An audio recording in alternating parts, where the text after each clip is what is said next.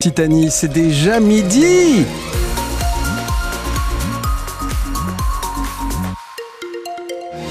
Et midi sur France Bleu Occitanie, c'est l'heure de l'info, de l'info circulation pour commencer. Si vous êtes sur la rocade toulousaine, il n'y a pas de grande difficulté à vous annoncer. Euh, si vous sortez de la rocade toulousaine, quel que soit l'axe que vous prenez, vous le faites sans grande difficulté pour l'instant. Euh, et puis du côté des transports en commun, je, je l'annonce parce qu'on a eu un début de semaine un peu compliqué au niveau des transports en commun. Si vous prenez le train depuis la gare Toulouse-Matavio, tout va bien. Fait-il beau aujourd'hui? La réponse est non. Est-ce que ça va s'améliorer? La réponse à la fin de ce journal.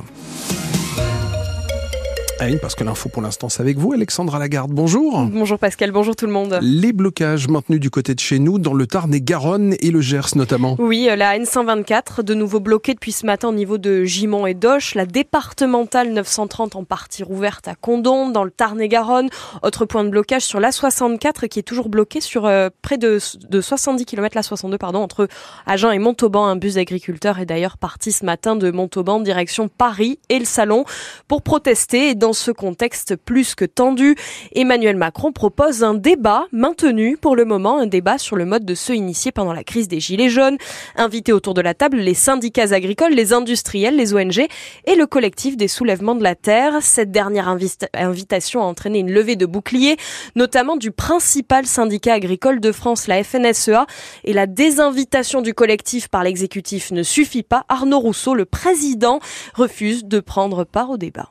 Je n'irai pas à ce grand débat. Je trouve que ce qui se passe est incompréhensible et le cynisme qui prévaut à, tout ce que j'observe est intolérable. La politique, c'est autre chose que, de la com ou du show. Moi, j'attends pas du président de la République qu'il nous fasse l'exégèse et la technique de ses annonces. Et dans le moment dans lequel on est, euh, ça renvoie l'image euh, aux agriculteurs que finalement, rien n'a été compris de leurs problématiques. Et nous en sommes d'autant plus euh, furieux que nous avons contribué à ce travail. Nous avons été au rendez-vous du travail, des propositions. Tout est sur la table aujourd'hui.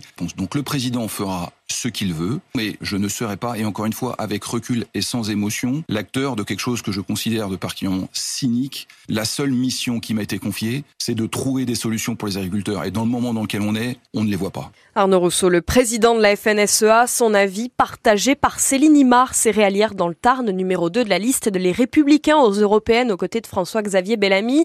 Elle parle même, je cite, de bras d'honneur adressés par le président aux agriculteurs en invitant dans un premier temps le collectif écologiste Les Soulèvements de la Terre. Céline Imar, qui était justement notre invitée ce matin dans le quart d'heure toulousain, elle est revenue sur la question de l'écologie et du plan écophyto qu'il faut arrêter, selon elle. Aujourd'hui, on a une profession agricole qui a baissé dans l'élevage de 50% l'usage des antibiotiques en 10 ans. Vous avez la profession agricole qui a baissé de 90% l'usage des pesticides classés CMR, donc cancérogènes, mutagènes, reprotoxiques, moins 90% en 10 ans. Et les indicateurs qui sont mis en place dans Ecofito ne permettent pas de prendre en compte les trajectoires de progrès. Comment voulez-vous réconcilier agriculture et écologie si on n'arrête pas de taper sur une profession qui fait des efforts en permanence mais qui ne peuvent pas, dont les efforts ne peuvent pas être reconnus, soutenus et accompagnés par la société. Céline Imar, céréalière dans le Tarn, numéro 2 de la liste euh, Les Républicains aux Européennes. Son portrait euh, peu banal est à retrouver sur notre site francebleu.fr. Une centaine de jeunes évacués ce matin d'un bâtiment de l'université Paul Sabatier à Toulouse. L'expulsion a commencé euh, ce matin vers 7 heures selon la préfecture de la Haute-Garonne. L'opération euh, est toujours en cours. Ces jeunes migrants occupaient illégalement euh, cet ancien labo désaffecté de la fac toulousaine depuis un an. Le tribunal administratif de Toulouse avait ordonné leur expulsion en novembre dernier. L'heure est au bilan. Au lendemain du passage de la tempête Louis, une personne est morte noyée dans sa voiture dans les deux Sèvres hier. 35 000 personnes sont toujours privées d'électricité électricité dans le nord de la France. Chez nous, les dégâts sont moins importants. La vigilance orange est d'ailleurs levée dans le Gers et la Haute-Garonne. Le verdict attendu aujourd'hui au procès des attentats de Trèbes et Carcassonne. Après cinq semaines d'audience, le verdict est en effet attendu tard ce soir à la cour d'assises spéciale de Paris. Ces attentats, je rappelle, qui avaient fait quatre morts en 2018. Le parquet national antiterroriste a d'ailleurs appelé à revoir à la baisse les implications de plusieurs accusés. Six hommes, une femme à la barre des accusés qui ont la parole une une dernière fois ce matin avant que la Cour ne se retire pour délibérer Charlotte Piret. Il reste les derniers mots des sept accusés attendus ce matin et puis les dés seront jetés jusqu'au verdict et après cinq semaines d'une audience souvent douloureuse pour les parties civiles.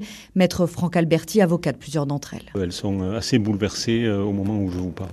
Mais la justice, c'est ça. On peut avoir des frustrations quand on est victime. En venant dans cette salle, en, participant euh, au débat, en attendant un verdict qui va tomber. Et plus que des frustrations, c'est même... J'ai ressenti une douleur montante. Pour maître Jean Reynard, avocat de partie civile dans ce procès, comme dans de nombreux dossiers terroristes auparavant. C'est très étonnant parce qu'on l'a vécu très différemment dans les autres procès. Et là, j'ai senti qu'ils ont bien compris qu'on se heurtait à une difficulté absolument majeure dans ce dossier. C'est que d'une part, il y avait l'ignominie des faits et de l'autre côté, une absence de personnes qui se reconnaissaient, en tout cas à tant soit peu, responsables. Et donc il y a un tel écart que euh, les, les partis civils vivent très douloureusement cette situation. Et ils attendent avec d'autant plus d'impatience, mais peut-être un peu de résignation aussi, ce qui va être euh, le verdict de ce soir. Un verdict pour lequel le parquet national antiterroriste a d'ailleurs appelé à revoir à la baisse les implications de plusieurs accusés. Verdict attendu donc ce soir pour le procès des attentats de Trèbes. Dans l'actualité judiciaire, toujours une femme de 20 ans arrêtée mardi pour escroquerie à Toulouse. Pendant des mois, l'an dernier, elle a loué deux appartements avec de faux documents et utilisé l'identité de trois hommes qu'elle déclarait comme ses elle ne payait que les deux premiers loyers en général, puis arrêtait ensuite. La mise en cause a partiellement reconnu les faits. Elle sera jugée l'an prochain, courant mai 2025. Le rêve européen, ça arrête là pour le TFC. Eh oui, ça nous rend triste. Nos violets éliminés hier soir par le Benfica Lisbonne en barrage de la Ligue Europa après un match nul 0-0 dans un stadium chaud bouillant. Les occasions n'ont pas manqué aux violets, mais ça n'a pas suffi aux grandes dames des supporters et supportrices comme Amy, 16 ans. Elle est abonnée au TFC depuis ses 10 ans. Ce match lui laisse, on va dire, un petit La déception, parce qu'on a eu tellement d'occasions dans ce match et au final on n'a pas réussi à mettre un but. On a eu énormément d'occasions et euh, ça siffle au mauvais moment. Il y a une tête de Spearing, si je me trompe pas, qui passe pas loin, un poteau de qui revient dans les mains du gardien. Euh, un penalty qui n'a pas été sifflé. Après, euh, on n'a pas eu de chance et malheureusement, ça se finit mal. La semaine dernière, euh, à la 97e minute, on se prend ce but qui nous, qui nous met un peu dans le mal parce que du coup, au final, euh, au lieu d'avoir un match nul et tout se joue au stadium, on ressort avec une défaite et ça a payé aujourd'hui. Et pas le temps de ressasser pour les joueurs du TEF qui rechaussent leurs crampons dès ce dimanche en recevant au stadium les Lillois. Ce sera à vivre bien sûr dès 15h45 sur France Bleu Occitanie en intégralité. Tout comme le troisième match des Bleus au tournoi des Six Nations, là je vous parle de rugby, France-Italie, c'est ce dimanche donc, et la compo qui est tombée il y a quelques minutes de cela avec des Toulousains sans surprise dans le 15 de départ, Bay, Movaca, Cross, Ramos qui sont donc titulaires, Marchand, Aldeguerri et Roumat, eux, restent remplaçants, une compo euh, qui rappelle contre l'Écosse, toutes les infos sont à retrouver sur francebleu.fr et euh, un petit peu gris. Ouais, bon, bah, vous avez raison, c'est un euphémisme, un petit peu gris, oui. non, de la grisaille euh, toute la journée et quasiment tout le week-end. Hein. Je suis en train de regarder les cartes mises à jour. Malheureusement, j'ai pas de trop bonnes nouvelles à vous annoncer.